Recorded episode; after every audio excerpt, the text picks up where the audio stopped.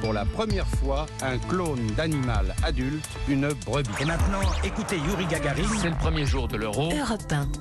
Il est 7h23, c'est l'heure du jour où votre plongée quotidienne dans la boîte à souvenirs d'Europe 1 matin. Bonjour Lord d'Autriche. Bonjour Dimitri, bonjour à tous. Alors ce dimanche, 95e cérémonie des Oscars aux États-Unis, vous revenez Laure sur le jour où pour la première fois, une actrice française reçoit la célèbre statuette. Nous sommes le 4 avril 1960 et Simone Signoret, 39 ans, remporte l'Oscar de la meilleure actrice. Oui, pour son rôle dans le film Les chemins de la haute ville du réalisateur anglais Jack Clayton, dans lequel elle joue une femme mariée qui tombe amoureuse d'un jeune ambitieux. Vous venez d'entendre l'ovation que vient de faire Hollywood à Simone Signoret, qui vient de remporter le plus grand titre de noblesse qu'Hollywood peut décerner à une actrice. Vous aurez des larmes qui coulent. Quelques minutes plus tard, première réaction de Simone Signoret au micro d'Europe numéro 1.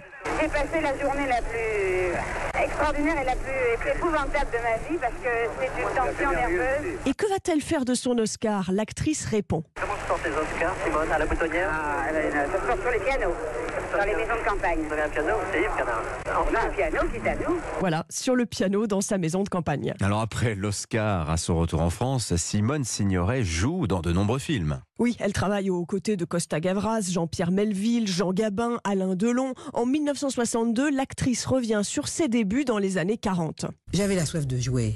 Je ne sais pas si ça s'appelle la réussite. J'avais envie d'apprendre des textes et de les dire. L'envie de la de la célébrité, bon, je devais bien l'avoir un peu, mais ce n'a jamais été ça qui a qui a- m'a fait commencer. Et maintenant, être connu, c'est bien Oh, c'est- c'est- ce serait terrible de pas l'être. Ce serait tragique de ne jamais être connu nulle part. En 1978, à 57 ans, elle obtient le César de la meilleure actrice dans La vie devant soi en interprétant Madame Rosa, ancienne prostituée rescapée d'Auschwitz, ayant ouvert une pension clandestine. Et à la mort de Simone Signoret en 85, l'acteur Alain Delon raconte leurs expériences communes au cinéma. On ne jouait pas avec Simone, je veux dire, on vivait, c'est ça qui était exceptionnel, et je veux dire, ça, il m'a énormément donné, c'était quelqu'un de terriblement généreux, nous étions, disons, de la même race, c'est elle qui me le disait, ça n'est pas moi.